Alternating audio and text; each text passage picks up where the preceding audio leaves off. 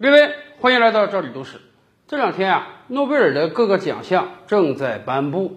咱们很多中国人每到十月份的时候都很关注，说今年这个诺贝尔的各个奖项啊，化学奖也好啊，物理学奖也好啊，和平奖也好啊，会花落谁家？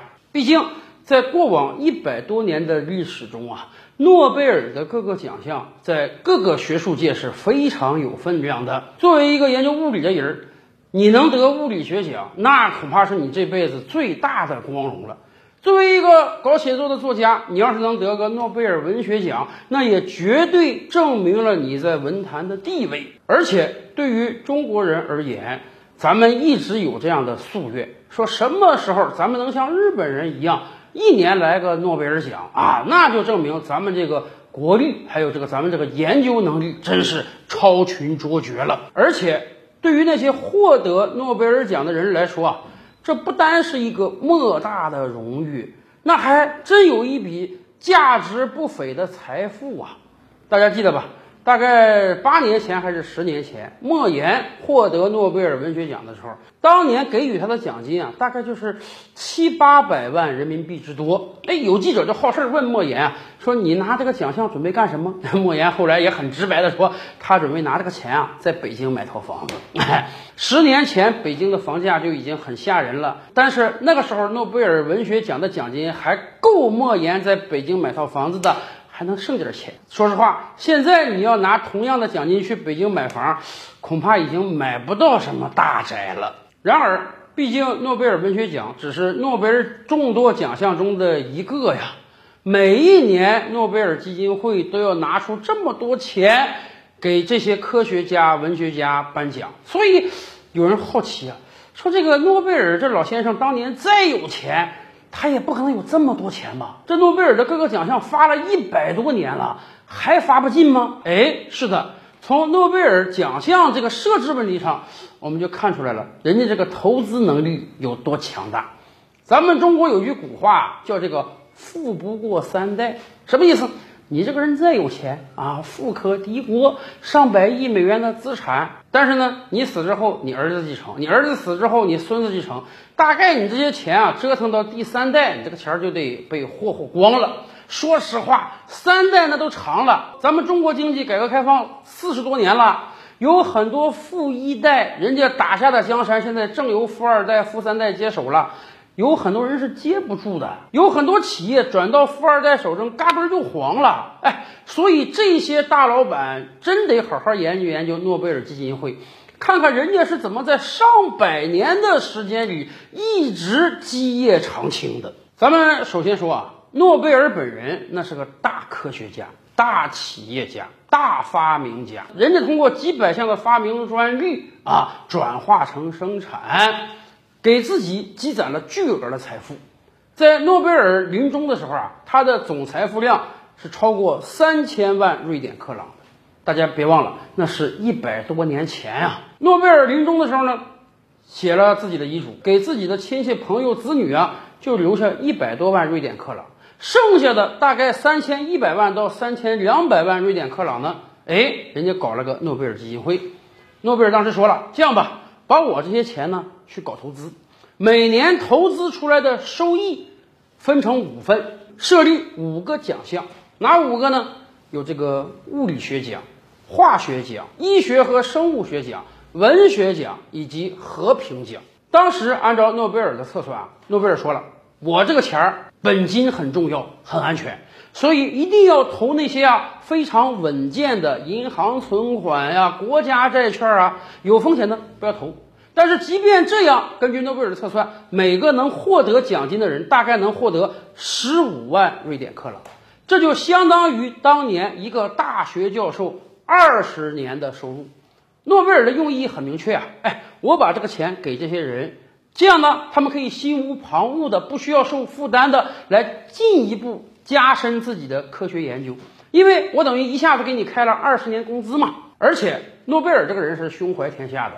他说：“虽然我是个瑞典人，但是呢，我设立这个奖项面向是全球的，任何一个国家的人啊，经过评审委员会的评选，只要他获得这个资格，就可以把这个钱给他。当然，有朋友还说，不是还有个诺贝尔经济学奖吗？是的，这是在上世纪六七十年代，瑞典的中央银行设立的，哎，也把它归为到诺贝尔奖之一。但实际上，当年诺贝尔临终的时候，并没有设立经济学奖。按照诺贝尔自己的设计啊，我这三千多万瑞典克朗的遗产，每年通过投资大概能产生个一百万左右的收益啊，分成五份儿，减掉一些运营成本之后呢，每个人能获得十五万瑞典克朗。这个钱儿在当年就是一个大学教授二十年的收入了，这也是一笔巨款呀，肯定能够让获奖的人有一个非常优渥的生活和宽松的科研环境。但是。诺贝尔可能算漏了一点，那就是通货膨胀太猛烈了。说实话，当年的十五万瑞典克朗绝对是一笔巨款。